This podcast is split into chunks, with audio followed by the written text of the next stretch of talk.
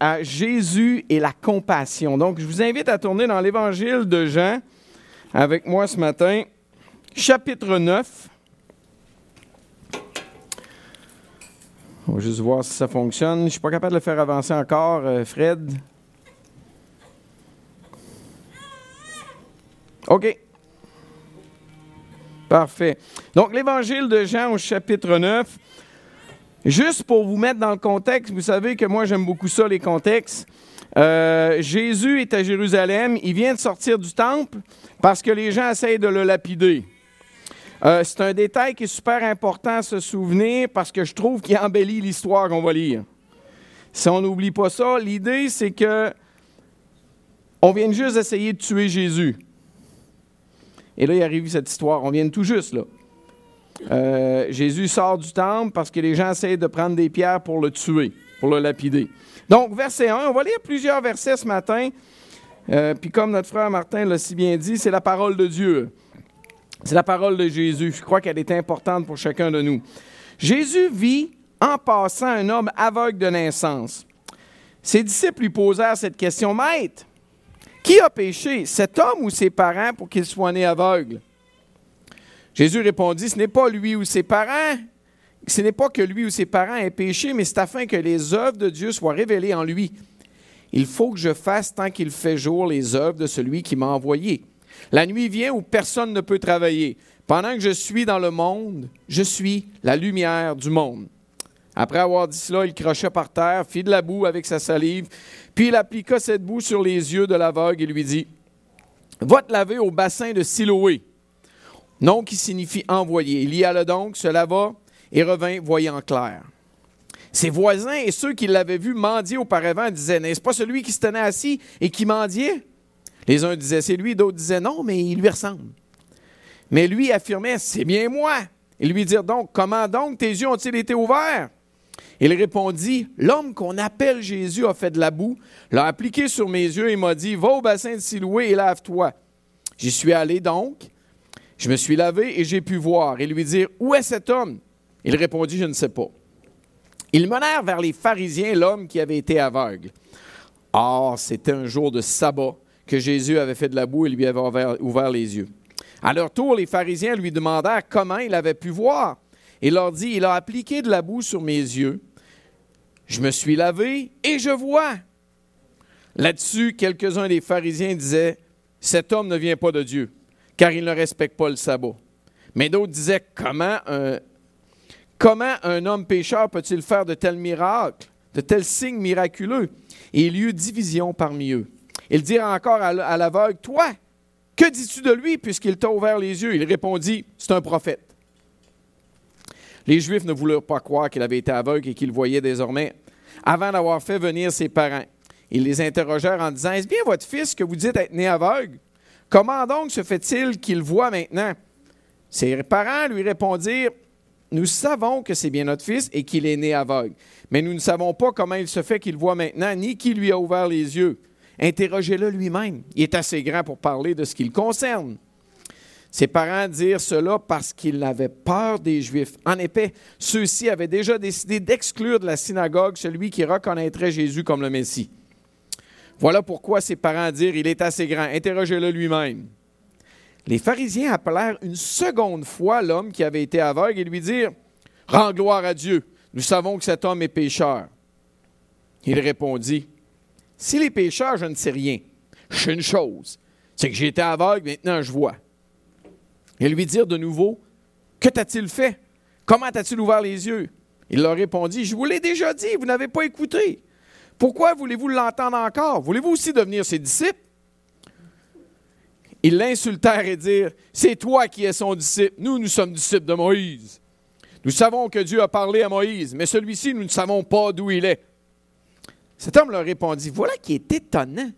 Vous ne savez pas d'où il est, et pourtant il m'a ouvert les yeux. Nous savons que Dieu n'exauce pas les pécheurs, mais qu'en revanche, si quelqu'un l'honore et fait sa volonté, il l'exauce. Jamais encore on a entendu dire que quelqu'un ait ouvert les yeux d'un aveugle-né. Si cet homme ne venait de Dieu, il ne pourrait rien faire. Ils lui répondirent, Tu es né tout entier dans le péché, puis tu nous enseignes. Et ils le chassèrent. Jésus apprit qu'il l'avait chassé. L'ayant rencontré, lui dit, Crois-tu au Fils de Dieu? Il répondit, Et qui est-il, Seigneur, afin que je croie en lui? Tu l'as vu, lui dit Jésus, et celui qui te parle, c'est lui. Alors il dit, Je crois, Seigneur, et il se prosterna devant lui. Puis Jésus dit, Je suis venu dans, dans ce monde pour un jugement, pour que ceux qui ne voient pas, et pour, pour que ceux qui ne voient pas voient, et pour que ceux qui voient deviennent aveugles. Seigneur, je te prie simplement que tu rouvres nos yeux, littéralement, face à quelques réflexions dans ce texte. Merci de nous avoir enregistré ce texte afin qu'on puisse le lire, l'étudier, le contempler 2000 ans après qu'il ait eu lieu. Seigneur, on veut te louer justement dans le nom de Jésus. Amen. Est-ce que ça vous arrive de traiter les gens comme... Euh, de, ne pas traiter les gens comme vous devriez les traiter? Euh, cette semaine, s'il m'arrive un exemple de même. Euh, mon épouse Yannick était super fatiguée.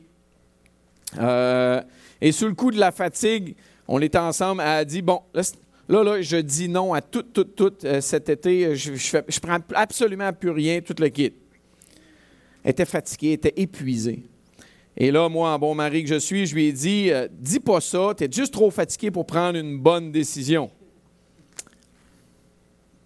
Elle n'était pas trop contente de mes paroles, mais j'ai tenu mon point. La vérité, c'est que j'avais raison, mais que j'étais vraiment stupide.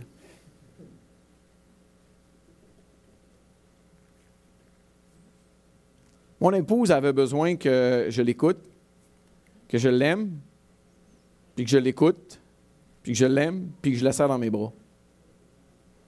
Elle n'avait pas besoin d'un moralisateur, de quelqu'un qui lui dise la bonne affaire à faire. Elle avait juste besoin de quelqu'un qui l'écoute. Et j'ai manqué mon coup. J'étais en train d'étudier ça. J'étais allé la voir après, j'ai demandé pardon. Euh, est-ce que ça vous est déjà arrivé dans une situation un peu comme ça?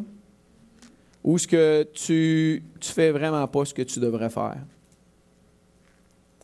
Euh, j'aimerais qu'on regarde ce matin. Vous savez, vous me connaissez un peu. Vous savez, quand j'aime ça, étudier verset par verset, virgule par virgule, c'est un texte. n'est pas ça qu'on va faire ce matin. J'aimerais qu'on regarde euh, le Jésus de la compassion ce matin. J'aimerais qu'on regarde l'attitude de Jésus dans ce texte-là ce matin ensemble. Et le premier aspect que j'aimerais qu'on regarde ensemble, c'est que Jésus voit des personnes et non des problèmes. Euh, ça commence que la première chose, le texte nous dit, Jésus vit en passant un homme aveugle de naissance. Jésus, bref, il va remarquer l'aveugle. Et vous vous souvenez au début, je vous ai dit, le contexte important. On vient juste de ramasser un paquet de cailloux pour essayer de le tuer. Jésus se sauve littéralement, là. Il, prend ses jambes, il sauve, il sort de là pour pas se faire tirer du caillou. Puis, je pense pas que c'était du caillou gros de même. Tu sais, quand tu veux tuer quelqu'un, tu prends du caillou un peu plus gros. Là. Et là, il passe à côté de cet aveugle-là. Regarde, j'ai pas le temps de te. on s'en reverra plus tard, peut-être. Non, non. C'est pas ça, hein? Pas du tout. C'est écrit Jésus le vit. Et en plus, cet aveugle-là, surtout à l'époque du Nouveau Testament, un handicapé, une personne aveugle de naissance, on ne faisait pas de cas de cette personne-là. Mais qu'est-ce que Jésus a fait au juste?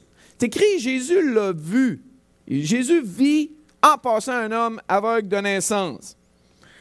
Euh, je pense que, j'essaie de me mettre, c'est quoi qu'il a fait? Il a-tu juste passé, il a vu le gars, puis il a continué? Je pense pas. Je pense que Jésus en a assez fait pour que ses disciples remarquent, pour que ses disciples posent une question, pour qu'ils puissent avoir une discussion avec ses disciples au sujet euh, de, ce, de, cet homme-là. C'est sûr qu'il n'a pas juste passé à côté euh, en courant, là. Puis il n'a pas fait, oh, il y a un aveugle là, puis il a continué. Non. Euh, est-ce que vous me suivez? Jésus a vu l'aveugle, peut-être qu'il a arrêté, peut-être qu'il a posé, il l'a regardé. Et là, ses disciples sont arrivés. Qui a péché? On appelle ça un jugement. Que vous le vouliez ou non. Euh, dans leur façon de penser, quelqu'un a péché. Euh, puis, ils ont deux catégories, eux autres. A, l'homme a péché, que je trouve un peu idiot parce qu'il est né de même. B, les parents de cet homme-là ont péché. Puis oui, c'est sûr, Dieu va s'arranger que leur fils passe sa vie aveugle à cause du péché de ses parents. Deux catégories. La, question est simple. C'est qui qui a péché, lui ou ses parents? Euh, il demande ça directement à Jésus. Et vous savez, qu'est-ce que Jésus va faire? Jésus va bloquer tout de suite euh, le jugement de ces hommes-là, puis il va dire, euh, vous n'avez pas juste obé à cette question-là, il a ABC. Vous en avez manqué au moins un. Le péché d'hier à aujourd'hui. Vous savez, aujourd'hui, c'est plus tellement à la mode d'associer comme un peu les disciples ont fait, euh, une maladie à un péché. Mais vous savez, on n'a pas perdu notre euh, capacité de juger les gens, mais pas du tout. Notre connaissance de la psychologie a augmenté notre habileté à voir les gens ou les actions comme, bon, lui est mauvais, lui est inférieur, euh, lui a des gros problèmes, ah, lui, il est dysfonctionnel. En d'autres mots, on voit le péché, on voit les résultats, mais on ne va plus utiliser le terme. Non, c'est plus à la mode. On analyse constamment les gens. Euh, ah, peut-être qu'il y a eu une enfance troublée. Euh, ah, il est naturellement comme ça. Euh, on apprend un peu sur les gens, là, puis on les met dans une boîte, puis on conclut qu'ils devraient, aller en thérapie. Quelqu'un d'autre va s'occuper d'eux autres. Vous savez, le jugement des disciples leur permet de tout garder dans une belle boîte. C'est pas salissant, c'est clair, c'est le fun. Puis en plus, Probablement qu'il parle de ça juste à côté de l'aveugle-né. Puis s'il est aveugle de naissance, je vous garantis une chose, il a probablement une excellente audition. Et tous les détails, il est capable de les entendre. Mais vous savez ce qui se passe? Jésus va s'occuper de l'aveugle. C'est tout de même remarquable comment Jésus a vu, lui, l'aveugle? Les disciples seraient passés à côté sans rien remarquer. Donc Jésus, lui, l'a vu. Jésus, il s'est avancé vers l'aveugle. Jésus a fait de la boue avec sa salive. Il a touché les yeux. S'est mis à genoux, probablement à côté de cet homme-là. Probablement que cet aveugle-là n'était pas debout sur un, sur un estrade. Il dit Hey, je suis aveugle, j'ai besoin de cash. Probablement qu'il était assis avec un petit bâton puis il mendiait. Jésus s'est abaissé. Jésus a aimé cet aveugle-là. Jésus a eu de la compassion pour cet homme-là. Bref, Jésus s'abaisse pour s'occuper de cet homme-là. Les disciples s'élèvent pour le juger. Et je pense qu'il y a des choses qu'on doit apprendre. Regardez, personnellement, souvent, je vais, être en catégorie disciple. Je suis capable de juger là, de. Très, très vite. Mais il y a tout de même des dangers à avoir de la compassion comme Jésus. C'est une chose de voir l'aveugle, c'est une autre chose de s'arrêter, de parler avec, d'être compatissant.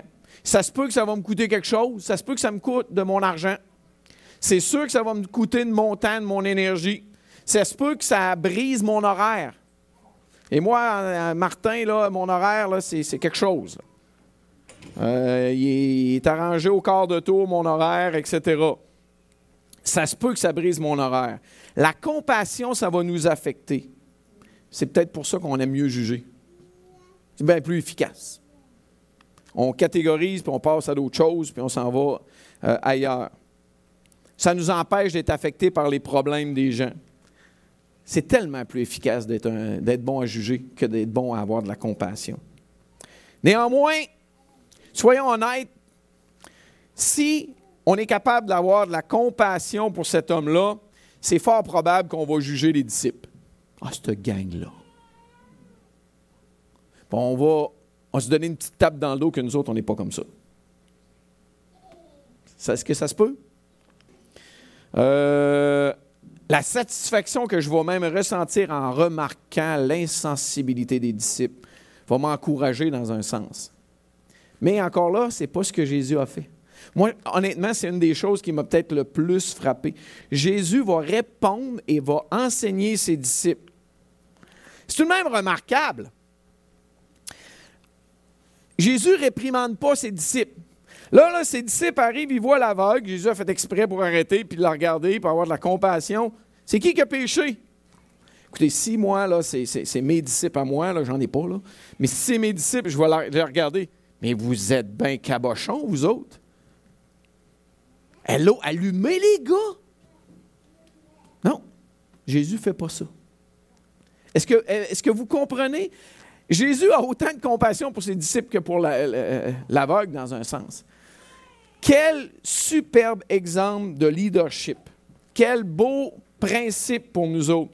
Jésus est doux et tendre avec ses disciples. Jésus les reprend pas. Il les abaisse pas non plus. Il n'essaie pas de les faire sentir coupables. Il va simplement répondre à leurs questions. J'ai tellement beaucoup à apprendre de Jésus. Euh, vous savez, à Parole de vie, je travaille avec euh, paquet d'autres membres du personnel, un paquet d'autres jeunes, jeunes hommes, jeunes filles qui viennent, qui sont dans la fleur de l'âge, puis des fois, ils, font des niaiseries. Comment est-ce que je leur réponds? Comment je réponds à quelqu'un qui agit d'une façon un peu euh, bêtarde euh, tout le tour de moi? Jésus va les aimer. La différence de vision est tout de même marquée. Les aveugles, pas les aveugles, les disciples voient un aveugle. Jésus voit quelqu'un dans le besoin. Les disciples ont vu le péché, les conséquences des actions de quelqu'un. Jésus voit le besoin et le potentiel pour Dieu d'agir dans la vie de quelqu'un. Les disciples vont voir une tragédie puis se demandent c'est qui le méchant. Jésus voit une histoire pas encore terminée avec le meilleur encore à venir. Des fois, juste notre façon de voir une histoire, une situation, va tout changer dans notre vie aujourd'hui. Pourtant, tout le monde a vu la même affaire. Jésus et ses disciples ont vu le même gars. Ils sont arrivés à deux conclusions complètement différentes. C'est un peu comme j'avais déjà montré mon histoire que le, verre d'eau moitié plein, moitié vide. Jésus voit aux trois quarts plein. En fait, il voit bien plein, le verre d'eau, même s'il en manque une gorgée. Jésus ne voit pas un problème, il voit le potentiel pour Dieu de faire une transformation incroyable. Incroyable. Maintenant, on, vient de voir que Jésus a vu des personnes et non des problèmes. J'aimerais continuer puis trouver la gloire de Dieu dans des endroits inattendus. Je ne sais pas pourquoi ça a apparu ça. J'y arrive dans un instant. Euh, la deuxième partie. trouver la gloire dans des endroits inattendus. Comment vous pensez que l'aveugle s'est senti s'il y, a eu, il vent de cette discussion-là qui a eu lieu juste à côté d'eux autres? Tout de suite après, Jésus s'avance, puis il fait de la boue, il s'occupe de l'homme. Mais comment il s'est senti de voir les disciples poser la question à Jésus? Peut-être qu'il a été en colère, peut-être qu'il s'est senti coupable, peut-être qu'il ne comprend pas ce qu'il a fait pour mériter d'être aveugle. Est-ce que c'est de ma faute? Est-ce que c'est la faute de mes parents? Ou peut-être qu'il est en beau fusil contre les disciples, ces idiots-là. Quel contraste. Au premier siècle, on voyait la souffrance, et on se demandait ce que la personne avait fait pour offenser Dieu. Vous savez ce qu'on fait aujourd'hui? On voit la souffrance, puis on est fâché contre Dieu. Vrai? Tout le monde est, comme ça. Il, y a quelque chose, ben, c'est de la faute à Dieu. Mais à l'époque, ah, mais il y a quelqu'un qui a péché. Les deux façons de penser sont mauvaises. L'un n'est pas mieux que l'autre. Mais Jésus n'est pas comme ça très contrastant encore une fois. Jésus répondit, ce n'est pas que lui ou ses parents aient péché, mais c'est afin que les œuvres de Dieu soient révélées en lui. Jésus ne condamne pas, Jésus ne juge pas. Jésus voit la cécité de cet homme-là, le fait qu'il est aveugle, comme une opportunité pour Dieu de travailler dans sa vie. Les ténèbres de cet homme-là, c'est une porte pour que la lumière brille. C'est exactement ce qui va se passer. Vous savez, c'est souvent par la souffrance qu'on va voir Dieu. Et je répète ça, là. C'est souvent par la souffrance qu'on va voir Dieu. J'ai mis les paroles du chant Blessing de Lord Story. Je les ai traduites pour vous. Je vous les lis. Euh, si ça vous le tente, pour aller sur YouTube aujourd'hui, écouter les paroles, écouter ce chant-là. C'est en anglais. Euh, OK. Ça dit, nous prions pour la bénédiction, nous prions pour la paix, nous prions pour le confort pour notre famille, pour la protection pendant que nous dormons. Nous prions pour la guérison et pour la prospérité. Nous prions pour que ta main puissante soulage nos souffrances. Pendant tout ce temps, tu entends chaque besoin que nous exprimons. Pourtant, ton amour est bien trop grand pour nous donner des choses remoindres. Et si les bénédictions venaient à travers la pluie? Et si la guérison venait à travers les larmes? Et si mille et une nuits blanches étaient nécessaires pour savoir que tu es proche? Et si les épreuves de cette vie étaient tes bontés déguisées? Pour moi, c'est la phrase clé de ce chant-là. Et si les épreuves de cette vie étaient tes bontés déguisées? Nous prions pour la sagesse, nous prions pour entendre ta voix, nous pleurons de colère quand nous ne pouvons pas te sentir prêt. Nous doutons de ta bonté, nous doutons de ton amour, comme si chaque promesse de ta parole n'était pas suffisante, etc. Vous savez qui, écrit ce genre de, paroles, ce genre de chant? C'est une personne qui a passé au travers d'épreuves difficiles dans sa vie, puis qui a découvert Dieu. Bref, Qu'est-ce que je suis en train d'essayer de vous dire? C'est que Jésus prend quelque chose de laid, quelque chose de brisé, quelque chose de sans espoir pour en faire quelque chose de beau. Dieu, il veut nous faire passer par des épreuves parfois pour nous montrer bien des choses, pour nous montrer qui il est. Les parents, quand on, rêve d'avoir des enfants, on rêve à quoi? On rêve d'avoir des enfants qui vont être avec nous autres, qui vont être aimables, qui ne seront jamais malades, qui vont toujours obéir à ce qu'on fait, ce qu'on leur demande, c'est-à-dire que lorsqu'ils vont devenir vieux, ils vont être des gens responsables, qui vont se marier avec une bonne personne, qui vont avoir un bon travail, ils vont avoir un ministère pour Dieu. C'est à ça qu'on pense, hein? C'est pas toujours ça qui arrive, par exemple. Quand tu rêves d'avoir des enfants, tu rêves pas à la journée où que tu vas trouver des choses dans la chambre de votre enfant que tu voudrais pas trouver.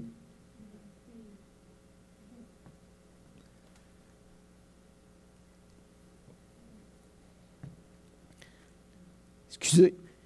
Quand tu rêves d'avoir des enfants, tu, tu ne penses pas à la journée que tu vas conduire ton fils dans un centre de désintoxication.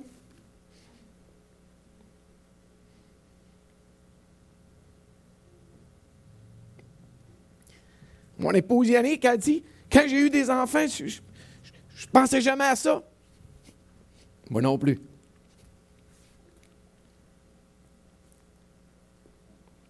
Mais aujourd'hui, je comprends beaucoup mieux comment Jésus nous a aimés. Romains 5.8 dit, mais Dieu prouve son amour envers nous en ce que lorsque nous étions encore des pécheurs, Christ est mort pour nous. L'amour de Jésus, je la comprends bien mieux aujourd'hui. Passer par des bouts avec Yannick. Pas évident. Mais l'histoire n'était pas finie. Mon fils est revenu. Mon fils est sorti de cet endroit-là. Mon fils aime le Seigneur aujourd'hui. C'est pas parfait encore. Il y a des bouts Il y a d'autres histoires. Mais vous savez, mes enfants, puis pas juste un, mes trois enfants font en sorte que je suis une personne qui juge pas mal moins vite aujourd'hui. J'avais tout mis, moi, à 25 ans quand je me suis marié, 25 ou 26 ans, je m'en souviens plus. Tout dans une boîte, on va faire les choses comme ça, comme ça. Tout était catégorisé. Wow! Le Seigneur a changé bien des choses dans ma vie. Comment? Au travers des épreuves. Et ça, ça nous amène à un aveugle qui retrouve la vie. Je n'ai pas écrit retrouve la vue. Un aveugle qui prend vie, qui trouve Dieu au travers d'une épreuve absolument incroyable. Jésus va prendre la boue, va lui mettre sur les yeux, va l'envoyer dans le bas de la ville, à la piscine de Siloé. Je le sais parce que j'ai été à quelques reprises. C'est complètement à l'opposé du temple, dans le bas de la ville. Il a dû marcher un petit bout, là, pour se rendre là. Probablement que le mendiant était au pied du temple, à la sortie du temple. Puis là, Jésus l'envoie à l'autre bout. Puis là, il est guéri. Formidable, n'est-ce pas? Tout le monde crie de joie. Malheureusement, ce n'est pas le cas parce que la police du politiquement correct n'est pas contente en Israël. Malheureusement. Certains trouvent le moyen de ne pas être contents de cette histoire-là. Ils interrogent l'ancien aveugle à deux reprises même. Ils sont fâchés parce que la guérison a eu lieu le jour du sabbat.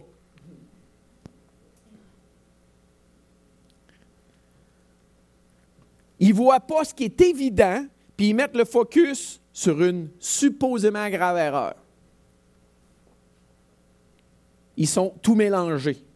Hey, wow, wow, les boys, il n'y a rien à être mélangé là, là OK? C'est clair, c'est juste. Et des fois, on est identique aux pharisiens. On est tout mélangé. Jésus a fait un miracle incroyable qui pointe vers la seule source, Dieu.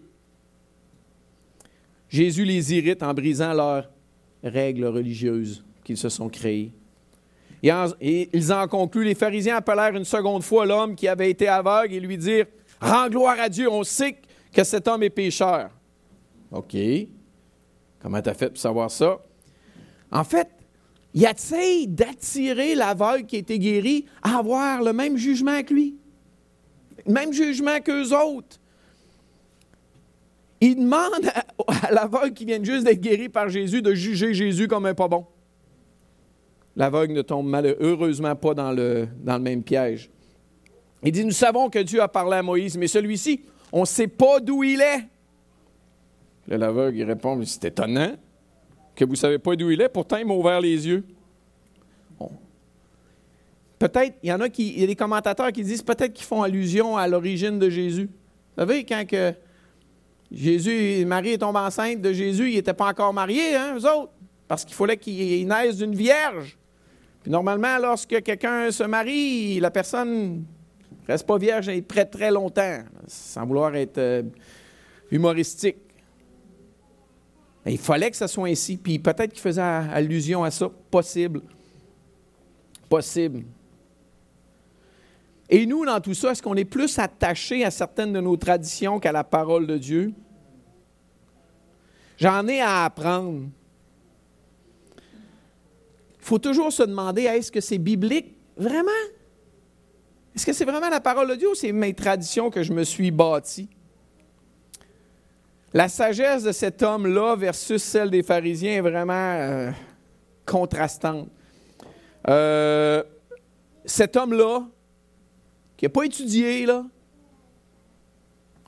Il dit, s'il est pécheur, je ne sais pas. Une chose, c'est que j'ai été aveugle et maintenant je vois. Ça, c'est le point. Voilà qui est étonnant. Pourtant, vous savez pas d'où il est, mais pourtant il m'a ouvert les yeux. Puis, n'oubliez pas, cet homme-là, il n'était rien dans la société avant, avant d'être guéri par Jésus. Ensuite de ça, il, continue, il dit au verset 31, Nous savons que Dieu n'exauce pas les pécheurs, mais qu'en revanche, si quelqu'un l'honneur et fait sa volonté, il l'exauce. Jamais encore on a entendu dire que quelqu'un ait ouvert les yeux d'un aveugle né. Si cet homme ne venait pas de Dieu, il ne pourrait rien faire. Ce gars-là, il voit les choses correctement. Mais tous les leaders religieux, beaucoup moins. C'est le seul dans l'histoire qui voit les choses correctement. Il est plus sage qu'eux autres. Et ils n'ont pas aimé ça, hein? Ils répondent quoi? T'es né dans le péché et tu nous enseignes. Ah, ils reviennent à la question des disciples au début. Qui a péché? Cet homme ou bien ses parents? Ils pensaient de la même façon. L'orgueil empêche les pharisiens de voir ce qui est évident. L'orgueil empêche les pharisiens d'être enseignés. Ah, il ne peut pas nous enseigner, lui, est né dans le péché. Est-ce que je suis une personne qui est enseignable? Je n'ai jamais rencontré quelqu'un qui m'a dit non à ça. Tout le monde est enseignable. Vraiment? Est-ce que je pourrais être enseigné par euh, quelqu'un qui vient d'une église qui n'est vraiment pas aussi bonne que la mienne? Hein? Est-ce que je pourrais être enseigné par un non-croyant? Si vous me demandez de vous donner un exemple du pardon, puis euh, comment on, doit voir les choses et même pardonner, je vais vous citer les paroles d'un non-chrétien autochtone qui a écrit un livre. Je n'ai pas le temps de le lire ce matin pour vous. Renverser la sagesse de ces gens-là. Est-ce que vous pourriez être enseigné par un catholique? Ah ben, non, ils l'ont pas, ils l'ont pas, le théologie, eux autres. Non, ils sont, sont tout croches. On se met des étiquettes, puis on reste dedans. Dernièrement, j'ai passé une journée entière avec un ami catholique qui travaille avec la famille Marie-Jeunesse ici à Sherbrooke. Allé monter une montagne, 11 heures le matin jusqu'à 5 heures le soir. On a parlé de Dieu de 11 heures le matin à 5 heures le soir. Je vous dis, j'ai rarement parlé du Seigneur autant qu'avec ce frère-là. Est-ce qu'il a tout compris? Je ne sais pas. Il aime son Dieu profondément. J'ai rencontré un homme qui connaît la parole de Dieu profondément. J'ai été édifié dans ma journée. Peut-être que je viens d'en choquer quelques-uns. Peut-être qu'il y en a qui sont en train de porter un jugement. C'est possible, puis je ne vous jugerai pas. Mais essayez de pas vous juger. Parce que, hein? C'est facile de juger. Le beau retour de Jésus à la fin de tout ça, quand Jésus a eu tout le vent de toute l'histoire, les pharisiens l'ont garoché dehors, ils l'ont chassé, Jésus revient. C'est écrit, Jésus a appris qu'il avait chassé. L'ayant rencontré, lui dit, crois-tu au Fils de Dieu? Et qui est-il afin que je croie en lui? Tu l'as vu, lui dit Jésus, celui qui te parle, c'est lui. Alors il dit, je crois Seigneur, et il se prosterna.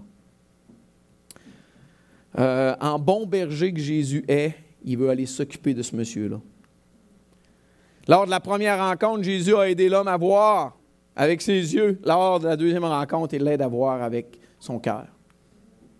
Il l'aide à voir Dieu. Jésus a pris soin physiquement de cet homme-là, mais il veut encore plus important prendre soin spirituellement de cet homme-là. Les deux sont importants.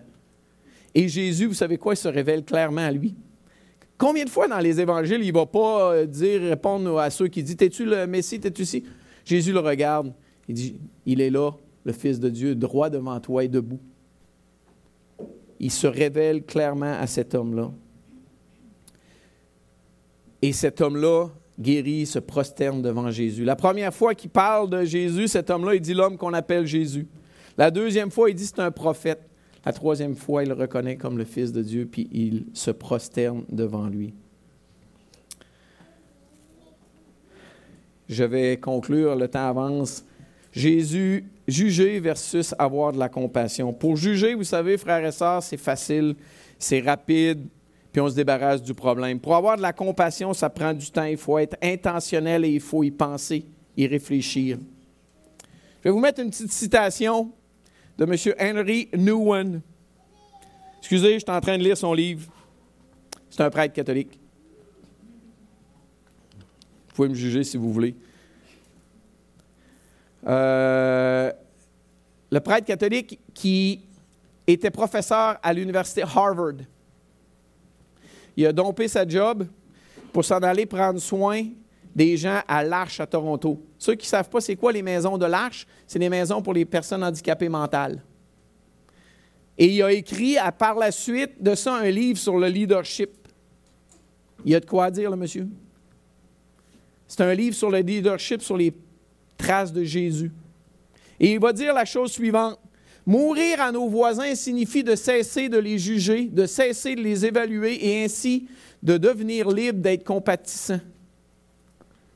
La compassion ne peut jamais coexister avec le jugement, car le jugement crée la distance, la distinction qui nous empêche d'être vraiment avec l'autre.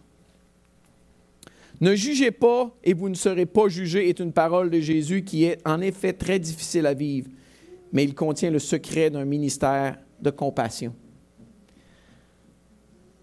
Des fois, il faut juger le bien et le mal, OK? On ne rentre pas dans le sujet du jugement ce matin. Là. Mais ce n'est pas de ça qu'on parle. On parle d'aimer les gens, d'avoir compassion des gens et de ne pas les juger. On remarque souvent des choses à corriger chez les autres. Est-ce que ça nous amène à les aider, à avoir de la compassion, ou bien ça nous amène à les juger? La compassion puis le jugement, c'est deux façons de voir, c'est deux paires de lunettes. Et si j'ai les paires de lunettes compassion, et si j'ai la paire de lunettes jugement, je ne vais pas voir les choses, les mêmes choses, la même façon. Nous n'avons pas besoin de trouver le problème chez les gens. Ça, c'est la job à Dieu. On doit s'occuper d'avoir de la compassion, de les guider vers celui qui peut vraiment les sauver. Oui, prendre soin spirituellement, mais prendre soin des gens physiquement.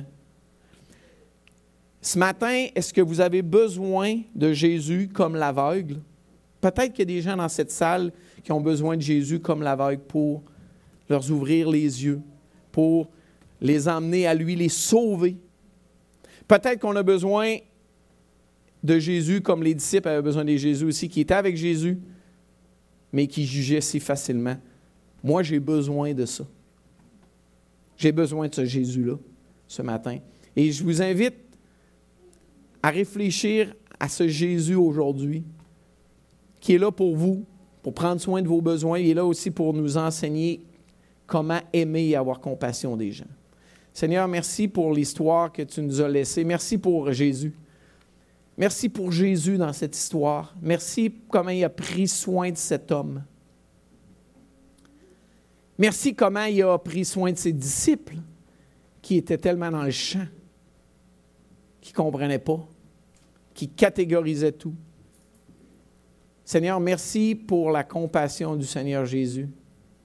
Merci pour son amour. Merci pour le fait qu'il est venu sur terre pour nous apporter la lumière afin qu'on voit, afin qu'on soit sauvé, afin qu'on soit guéri de la pire des maladies, celle de nos péchés. Seigneur, je veux te louer pour cet exemple que tu nous as laissé ce matin et aide-nous à la vivre cette semaine. Quand tu vas nous mettre des personnes sur notre chemin, aide-nous à avoir de la compassion et à ne pas les juger. Ah, pas tomber dans le piège de Ah, regarde, c'est ça, il a fait le fou, puis il n'y a pas d'argent.